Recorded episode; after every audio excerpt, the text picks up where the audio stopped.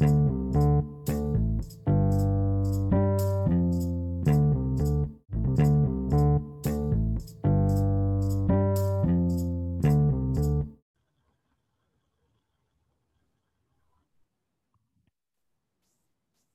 boa noite a todos. Sejam todos bem-vindos e bem-vindas a mais um Cast Empreender.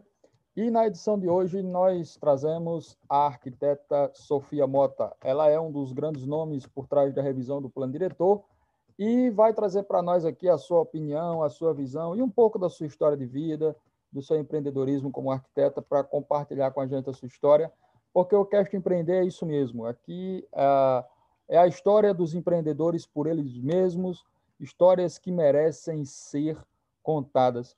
Obrigado, Sofia, pela tua presença. Seja muito bem-vinda. Eu te agradeço por estar aqui conosco. E eu queria que você começasse se apresentando para o nosso público, falando um pouco de você, da tua formação, como começou esse teu desejo de, de, de ser arquiteta, onde nasceu essa vocação, como é que você se encantou por esse ambiente aí que dizem, né, diz o folclore, que é um ambiente tão masculino, né, tão tão indiferente para as mulheres, mas que não é bem assim, né? Olá, Tiago. Primeiro, agradecer o convite, né? É um prazer estar aqui conversando com você e falar sobre dois assuntos que eu adoro, que é empreender e planejamento urbano. Então, como você falou, né? Meu nome é Sofia Mota, eu sou arquiteta e urbanista. É... Como é que começou a vontade de entrar né, nessa área? É... eu tenho uma tia que é urbanista e sempre me inspirou, é... desde, enfim, adolescente, conversava com ela sobre esse assunto Fiz a faculdade de arquitetura. Na faculdade de arquitetura, as minhas experiências de estágio foram muito voltadas é, para a área de arquitetura é, residencial. Até estagiei aqui na Secretaria de Habitação, que eu gostei, mas como a minha experiência na época foi muito de arquitetura residencial, eu não me encantei tanto do, no, pelo urbanismo. E aí eu tive a oportunidade, assim que eu me formei, fui para os Estados Unidos e tive a oportunidade de colaborar lá no escritório de urbanismo, que chama DPZ, que é o Andres Duane e a Elizabeth Plata Zieberg.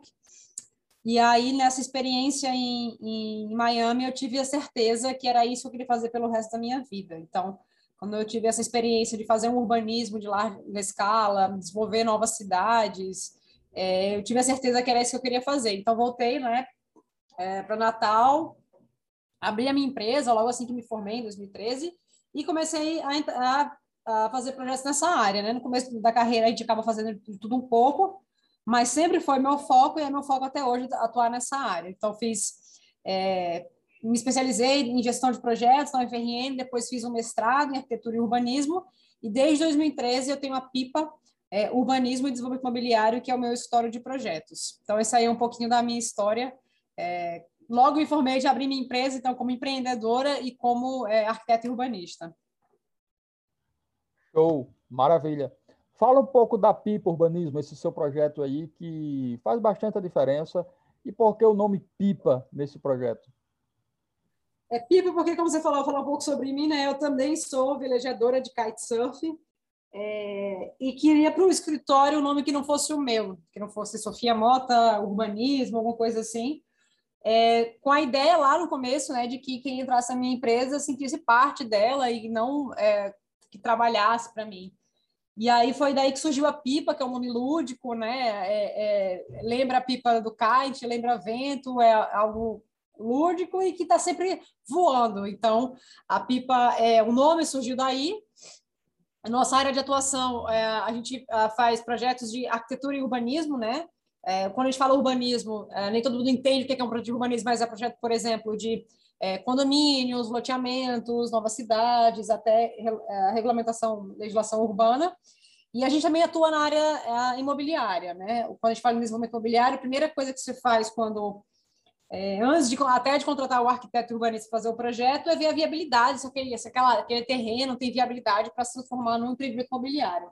Então, a gente atua nessa área, essa parte bem preliminar do desenvolvimento imobiliário, que é o estudo de viabilidade, que a gente né, ah, faz um estudo de massa prévio, né, pega aquele terreno, uh, vê o que, que dá para fazer nele, faz uns testes de, de massa de arquitetura, depois transforma essas áreas em, uh, em valores financeiros e aí calcula a viabilidade financeira do empreendimento. Então, a gente atua nessa área de viabilidade, empreendimentos, projetos de arquitetura e urbanismo, e aí, lá no começo da minha atuação, querendo também entender né, todo o ciclo de vida do projeto, eu também comecei a atuar na área de licenciamento ambiental. Então, mas o nosso foco é muito no, a gente faz o licenciamento é, principalmente dos nossos projetos.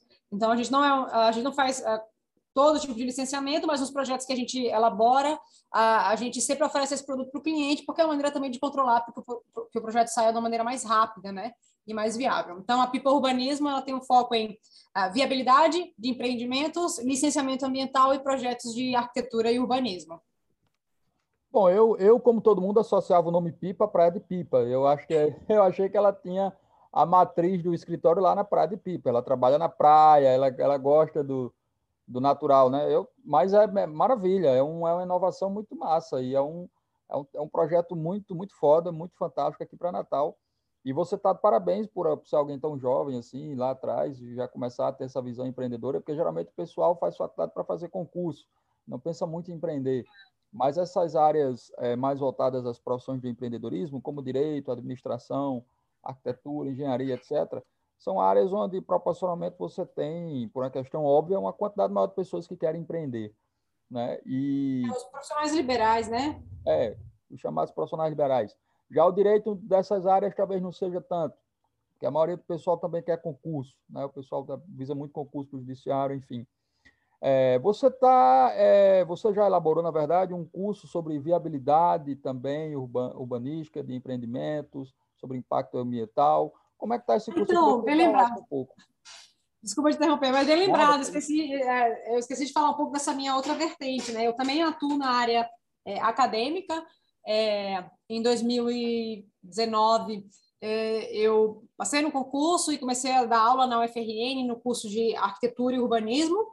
É, e aí eu gostei muito dessa área, né? Os meus estagiários aqui já falavam que achavam que eu tinha jeito, pela maneira de, de ensinar e de passar é, tarefas.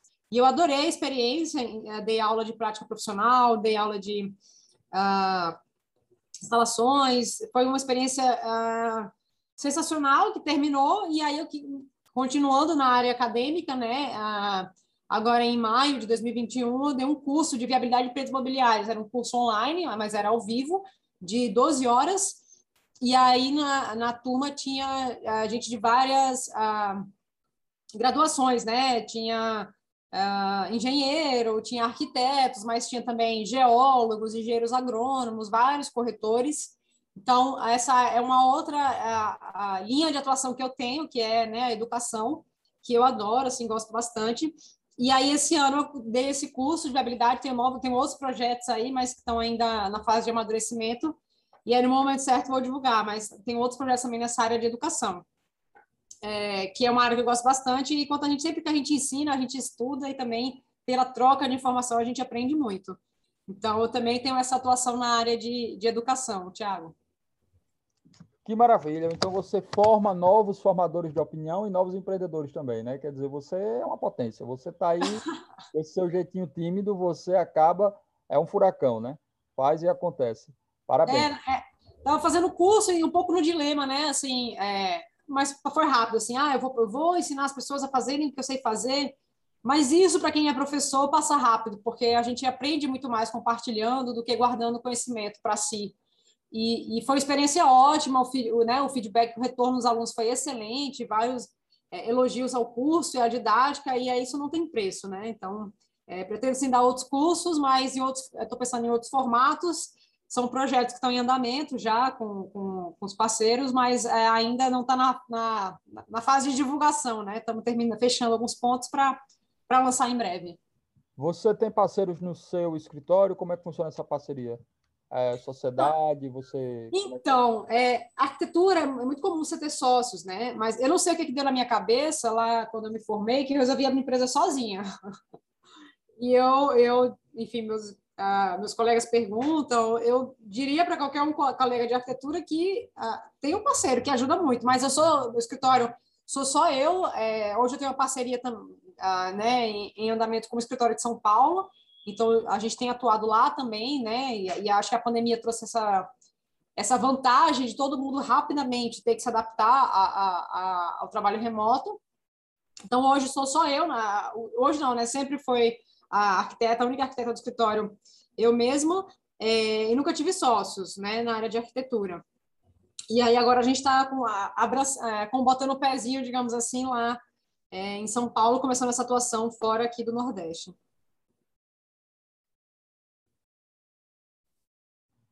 É, mas assim, eu acho que eu acho que você não cometeu erro não, porque o empreendedor ele é uma, uma um, é uma profissão solitária, né? O empreendedor começa só, tudo começa no, no, desejo, na mente, no coração, começa sozinho. Se ele tiver sócios, ele terá. Se algum sócio desistir, ele continua. É, aparecem outros, enfim, empreendedor é, é assim, o empreendedor passa primeiro no motor dos seus desejos, do seu sonho e acelera e vai até o fim.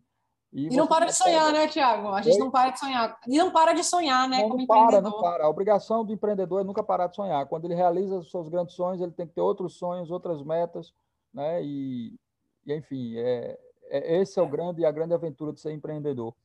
É, o meu sonho no momento agora é, é já iniciei, né? É, mas é começar a atuar na área mesmo de incorporação imobiliária. Então, fazendo projetos de condomínios e loteamentos e, e, e pequenos edifícios e fazendo de viabilidade de, de, né, de dezenas de terrenos, comecei a tentar para essa possibilidade e esse desejo, porque como arquiteto a gente sonha muito, né? Bota muito, traz uh, o sonho da ideia, transforma ele num projeto, mas muitas vezes o projeto fica no papel. Então, essa, é, tem sentido essa vontade de tirar projetos do papel como desenvolvedora imobiliária, né, como incorporadora, que é a pessoa que né, capta o terreno, o projeto e a construtora e, e constrói o empreendimento.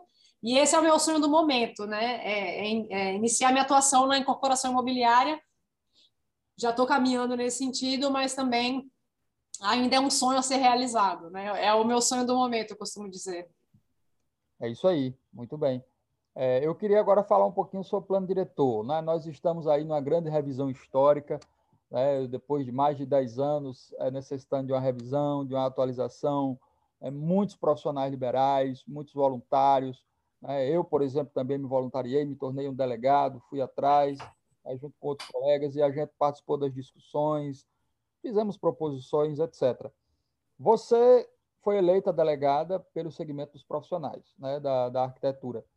E aí eu queria começar, vamos por partes, eu queria começar te perguntando o seguinte, na parte da arquitetura propriamente dita, né, na parte predial, na, na parte urbanística, qual é, na sua visão, o principal entrave para a construção civil hoje em Natal que o plano diretor ele é, oferece? Ah, falando de plano diretor, é um, com certeza um entrave é a limitação. Acho, destacaria dois. Eu acho que é, a limitação do potencial construtivo baixo, né, que veio, veio diminuindo o potencial construtivo da cidade, plano diretor após plano diretor, até chegarmos ao atual, que é 2007. É, outra questão que também é, a, trava é a, muitas a, regulamentações que nunca aconteceram, né, como, por exemplo, tem um instrumento urbanístico que chama transferência de potencial construtivo, é, que ela viabiliza é, uma, de, várias transformações na cidade, não só do ponto de vista dos empreendedores, como principalmente da prefeitura. A prefeitura conseguir captar áreas que ela precisa para desenvolver e trocar isso em potencial construtivo. Porque existem duas coisas: existe o direito é, relacionado à área e o direito de construir. Né? Propriedade do terreno é uma coisa, o direito de construir no terreno é outra, em 99% das vezes ele se sobrepõe, mas em 1% das vezes não. Você pode manter o terreno lá e pegar esse jeito de construir e levar para outro lugar. Esse é o tipo de instrumento que nunca foi regulamentado no nosso plano diretor, é, que, que, que, agora será com a revisão do plano diretor. O outro é, é, é né, a, a decrescente, o decrescente potencial construtivo da cidade foi diminuindo ano a ano e acabou, a gente tinha terrenos né, em áreas valorizadas terrenos caros em áreas que não tinham grande potencial e aí os, os desenvolvedores, incorporadores acabaram indo para é, outras cidades, principalmente Parnamirim. Então, é, essa diminuição progressiva do potencial construtivo que não proporcionava é, empreendimentos imobiliários que tivessem um retorno satisfatório para o investidor, acabou levando vários, é, o desenvolvimento imobiliário para, principalmente, a cidade de Parnamirim.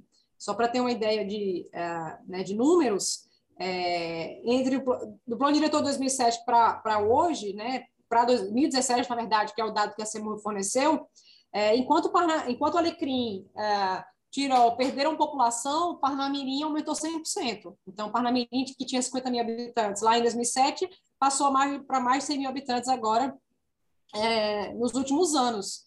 E, em contrapartida, na área da cidade de Natal, que era onde o plano diretor queria que tivesse mais desenvolvimento, que é a chamada área densável, que são, ah, ah, basicamente, em resumo, os bairros da, da região leste, Tirol, Petrópolis, ah, todos esses aqui, é, diminuiu a população. Né? Então, esse plano diretor que tinha intenção de aumentar a população e o abastecimento construtivo na Zona Leste gerou o efeito completo, completo ao contrário, né? diminuiu a população aqui, enquanto Parnamirim dobrou de população.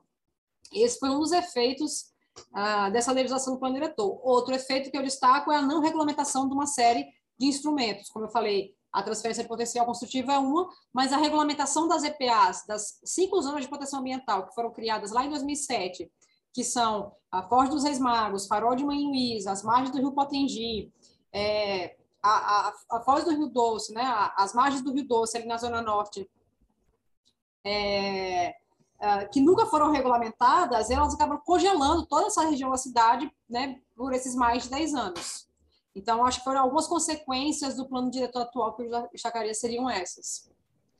Quer dizer, só houve mais é, itens para travar a cidade do que propriamente para evoluir, desenvolver. Foi mais uma regulamentação muito ambientalista né, e até anti-empreendedora, no certo sentido, do que uma regulamenta, é, regulamentações que, ou até falta delas, né, que estivessem é. preocupadas com, com a, a própria construção civil em si, ou até o direito de habitar, o direito de empreender, que eu acho que isso também deve, deve ser debatido, né? Você veja que é. você, você ser dono de um prédio, não é apenas você construir, você tem que ter também a liberdade de, de, de ter ali o projeto arquitetônico, né? O arquiteto, se ele desenha um tipo de prédio com uma determinada curvatura, uma determinada largura, etc., ele precisa ter a liberdade de pensar isso. É claro que tem que haver o equilíbrio entre o meio ambiente, né? o impacto tal que vai gerar, mas acima de tudo, sobretudo, o empreendedor, o arquiteto, ele não pode, ele não pode ter sua liberdade de empreender, de construir, de reformar, enquanto dono do terreno e dono do prédio, tão tolhida como é hoje, né? É, com relação à né, zona de proteção ambiental, eu acho que nós somos vítimas muito, vítimas, é, muito mais do sistema burocrático do que ultraambientalista, porque a regulamentação nem chegou a acontecer, mas todo o sistema de conselhos e de emendas, de, de regulamentações é tão burocrático que 10 anos não foram suficientes né, para uma definição. A gente não, não entra, a gente consegue nem entrar no viés se é, se é uma, no caso da zona de proteção ambiental, se é uma legislação uh, super uh, conservadora, é, porque ela nem chegou a acontecer. Então, acho que é, é outra lição do plano diretor é esse excesso de burocracia para regulamentações urbanas.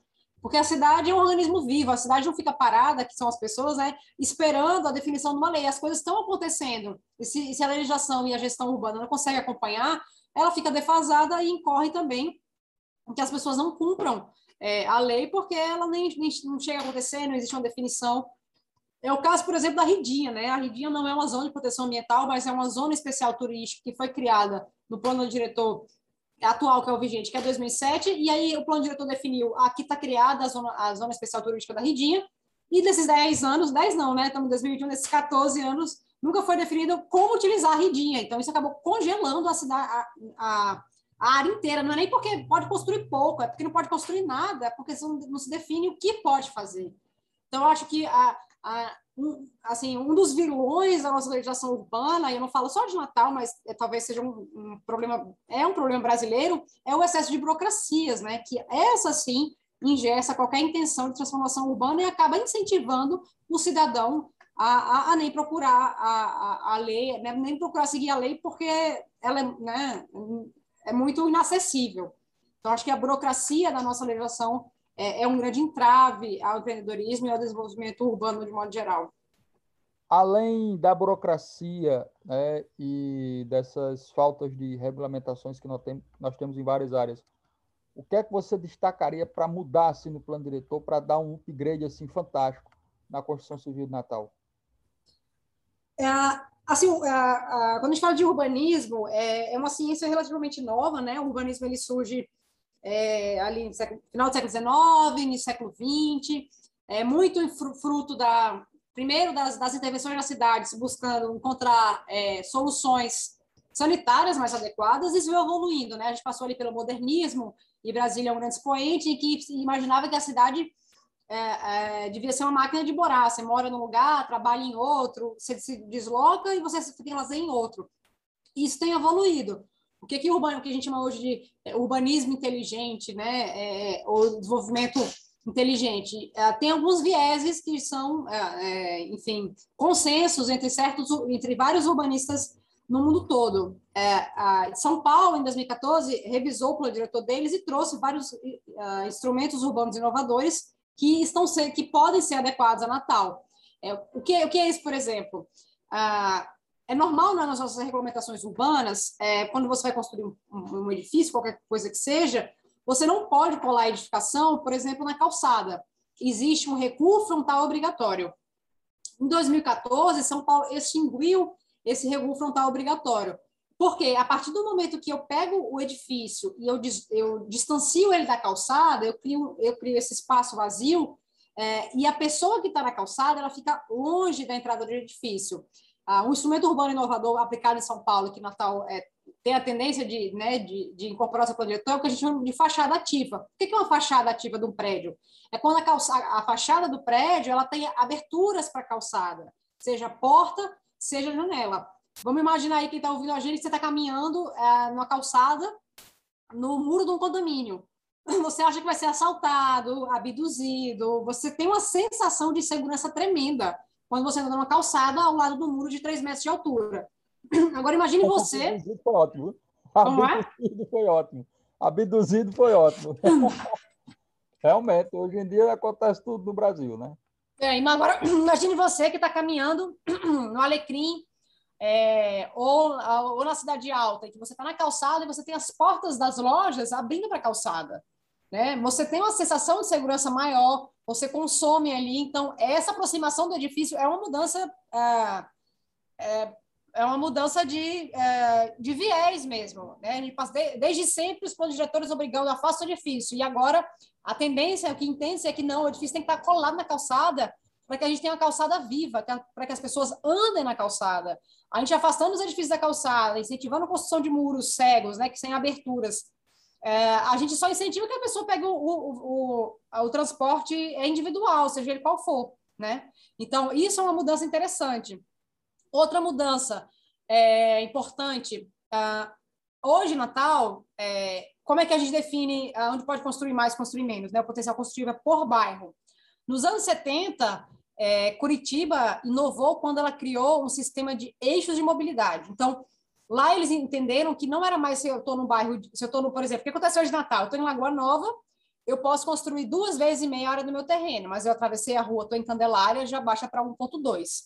Então, você muda de bairro e já muda completamente é, né, a dinâmica construtiva.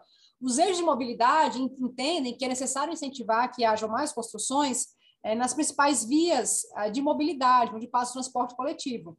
Então, Curitiba fez isso nos anos 70, e se você, se o ouvinte ver aí é, no computador, bota aí no Google Maps Curitiba em 3D, e você vai conseguir ver claramente quais são as principais avenidas da cidade, porque eu tenho uma grande concentração de edificações nela.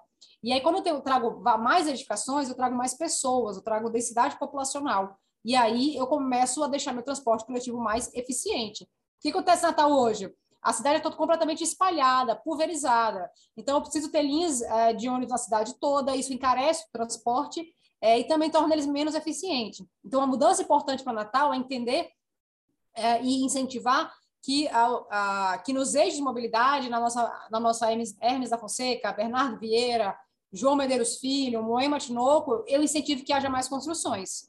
Então, essa é uma mudança importante e muito interessante que deve ocorrer agora na revisão do Plano Diretor de Natal né? É, é vincular o potencial construtivo não só ao bairro, mas também à, à, à mobilidade.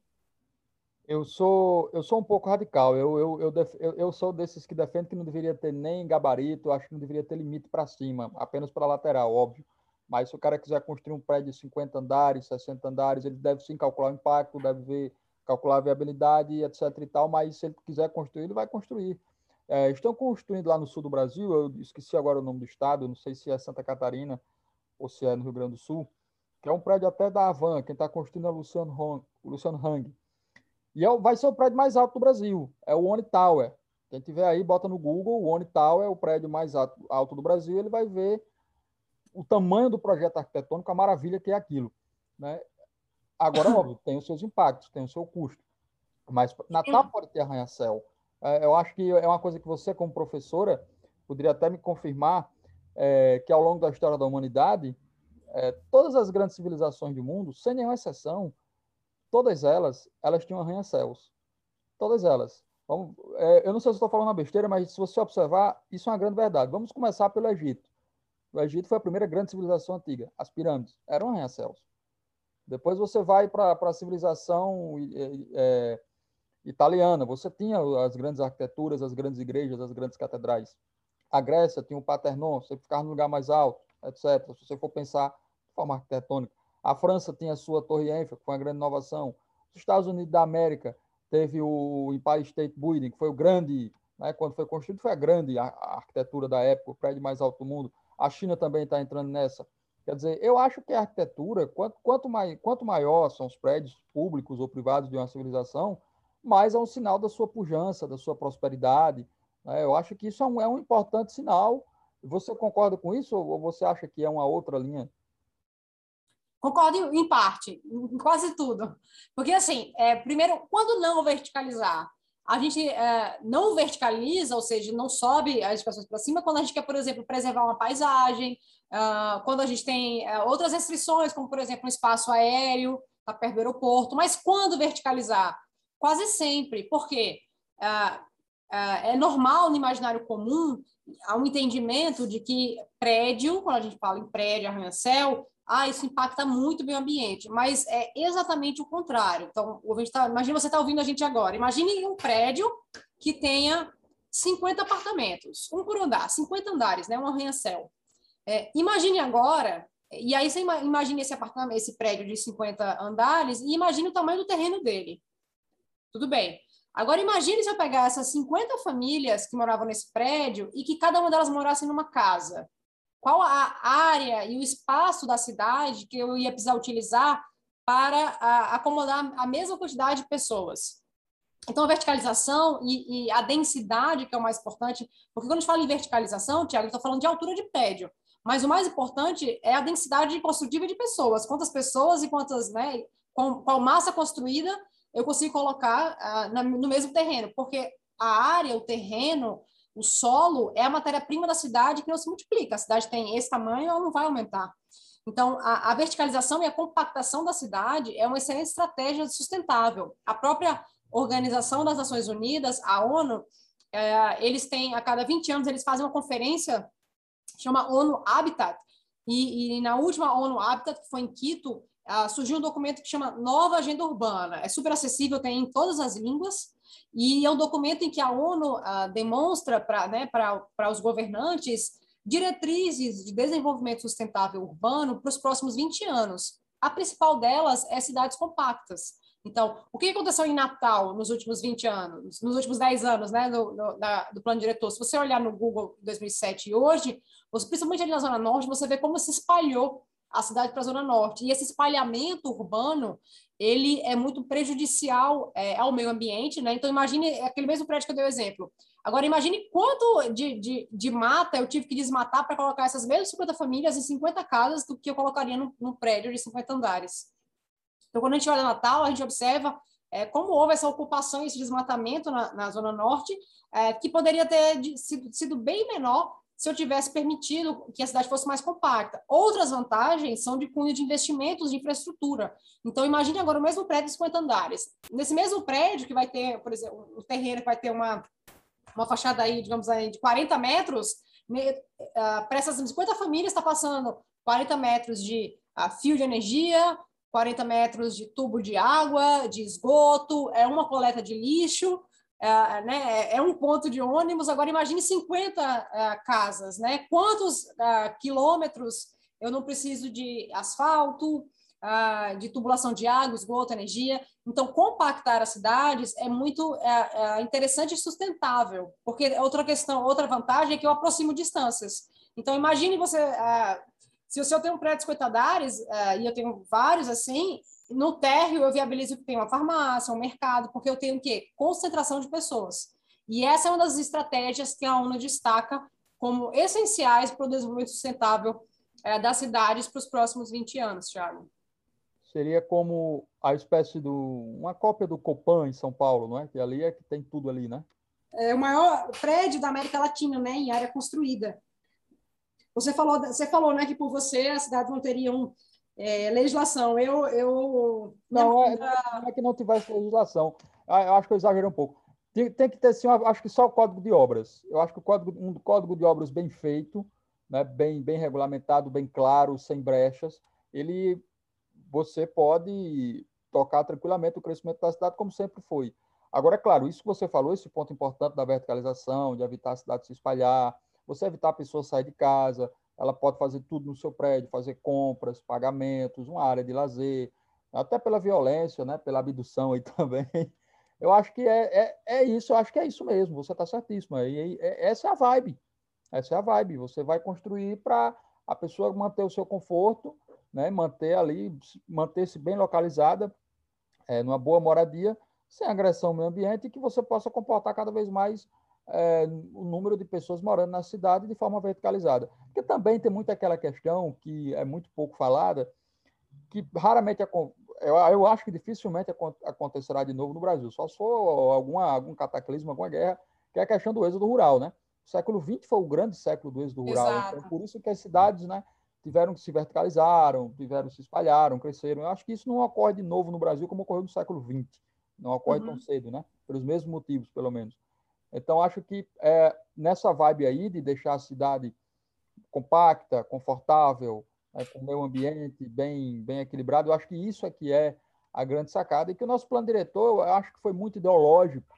Né, eu acho que é, é importante falar disso também.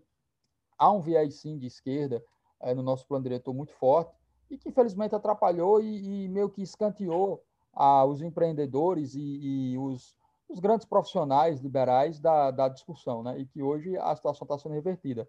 E você é um desses grandes nomes que está fazendo a diferença. Olha, para quem não sabe, essa Sofia é uma das mentes por trás da mudança do plano diretor. Ela, ela foi uma pessoa que conseguiu estourar a bolha e não se fala hoje em Natal da revisão do plano diretor sem falar em Sofia Mota, que está aí na rádio, na TV, em todos os lugares, né, dando entrevistas sobre isso. Então, aquilo que era discutido antes numa bolha de pequenos grupos de interesse, hoje a, a cidade toda discute e ela é uma das grandes, né, um, dos grandes nomes de, de, dessa nossa mudança aqui. Eu acho o seguinte, eu acho que você está eh, é, fazendo um trabalho fantástico, quero te parabenizar. É, você está fazendo uma diferença muito grande aqui em Natal nessa discussão. Você não sabe hoje o quanto você é grande, né? Talvez você não tenha hoje essa essa ideia, essa dimensão, mas você tem consciência da, da, do seu papel hoje. Você exerce ele com muito profissionalismo, né? Eu acho que muitos outros colegas também estão nessa mesma vibe, cada um em sua área, né? Na área da ONG, na área dos profissionais, na área dos professores né? Eu acho que hoje você é uma liderança que se consolidou nesse debate e, sem sombra de dúvida, daqui a quatro anos, na próxima revisão, você será de novo o grande nome né, que vai fazer a diferença na área dos profissionais de arquitetura. E aí com escritório em Pipa e em todos os lugares, né? Quem sabe agora em São Miguel do Gostoso também, né? Ah, sim, a gente tem atuação lá, Tiago. Muito obrigada pelas palavras. É, minha atuação começou bem com levantando uma bandeira mesmo, é, querendo trazer inovações, que a gente saísse da mesmice, principalmente é, buscasse inovação. Né? É, é, se eu puder destacar, o melhor artigo do plano diretor é o que ele tem que ser revisado a cada, no máximo, 10 anos. Então, por que não experimentar diferente? É, o plano diretor não pode ser uma carta de boas intenções que não saem do papel né? e, e, e nada acontece. Ele tem que propiciar, e, e muito diferente de, de proibir e punir, ele tem que incentivar boas ações para a cidade. E essa minha empreitada aí, né, em prol de uma revisão de plano diretor né, mais inovadora foi sobremaneira pelo amor que eu tenho por essa cidade natal, né, minha cidade, sou natalense, nascida e criada, e, e acho que é, encontrei vários outros amantes Natal nessa jornada, é, e, estamos seguindo, eu acho que de maneira satisfatória, assim, para né, encerrar esse, esse plano diretor e começar a pensar nas próximas atualizações. Ah, perfeito, maravilha. Eu, tô, eu, vou, eu vou ficar aguardando aí para a próxima revisão o gostoso urbanismo, o concorrente da pipa. Boa ideia, viu? Boa ideia. Gostoso urbanismo. Será que cola, hein? cola, com você cola, com você a frente cola, sem dúvida. Você tem a vibe, você tem a pegada. Bom, a gente está chegando no final do nosso podcast, infelizmente, né? O tempo é curto. mas foi, foi, uma, foi uma maravilha conversar com você. Você é um furacão, você é uma profissional de ponta. Bom, eu já falei, não vou repetir. Né? Você está fazendo um trabalho fantástico. Acho que o futuro da nossa cidade agradece. Nós vamos ver o resultado nos próximos anos desse seu trabalho, do trabalho dos outros colegas, né? de tudo que vai, o impacto que isso vai gerar, as construções que vão chegar, a geração de emprego, o PIB de Natal vai acelerar. Eu não tenho a menor dúvida. Né? Natal vai ter outra cara. Se hoje a gente está perdendo para João Pessoa, por exemplo, em muitos aspectos, com certeza, no mínimo, no mínimo, no mínimo, nós vamos empatar. Né? No mínimo, com essa revisão, a gente, no mínimo, a gente empata, porque o potencial de Natal é fantástico, é maravilhoso. Enfim, dispensa comentário. É. Né? Exato, que... conheço, conheço poucas cidades no mundo tão bonitas quanto o Natal, né? Pois é, o potencial é enorme e, infelizmente, a gente não está explorando como deveria, mas agora essa realidade vai mudar, porque temos pessoas como você aí e outros que estão aí fazendo a diferença. Eu queria que você fizesse suas considerações finais aqui para os nossos ouvintes, deixando aí uma mensagem de incentivo para alguém que está na faculdade querendo empreender na área de arquitetura e urbanismo. É, agradecer aí pelo convite, esse bate-papo foi ótimo, adorei o convite, ter compartilhado com você tantas ideias. É, uma dica que eu dou aos, aos estudantes, né, meus alunos, ex-alunos e, e, futuros colegas arquitetos, é que uh, se, se descubram primeiro e se, se entendam e veja o que você gosta e vá em frente, né? Veja, descubra o que você ama dentro desse nicho, né? Nesse universo que é a arquitetura é, e siga em frente, né? Sempre quando eu falei que queria ser urbanista, era sempre, ah, mas você vai trabalhar com o quê? Então você vai ser funcionária pública? Falei, não, eu vou ter um escritório de urbanismo e consegui, apesar né, das previsões ah, né, eram, eram diferentes, mas deu certo, tá dando certo, tá dando cada vez melhor. E também aos ouvintes aí, se você tem um terreno, quer empreender, não sabe por onde começar, procure a Pipa Urbanismo, a gente faz estudos de viabilidade, licenciamento e projetos de arquitetura e urbanismo. E você também, Tiago. Precisando, estamos à disposição, viu? Com certeza. Para você encontrar a Sofia Mota, você vai lá no Instagram, arroba Sofia Mota, Sofia com PH e dois T's, porque ela é fina. Bom, obrigado, Sofia, mais uma vez. Obrigado a todos vocês que estiveram aí conosco até agora.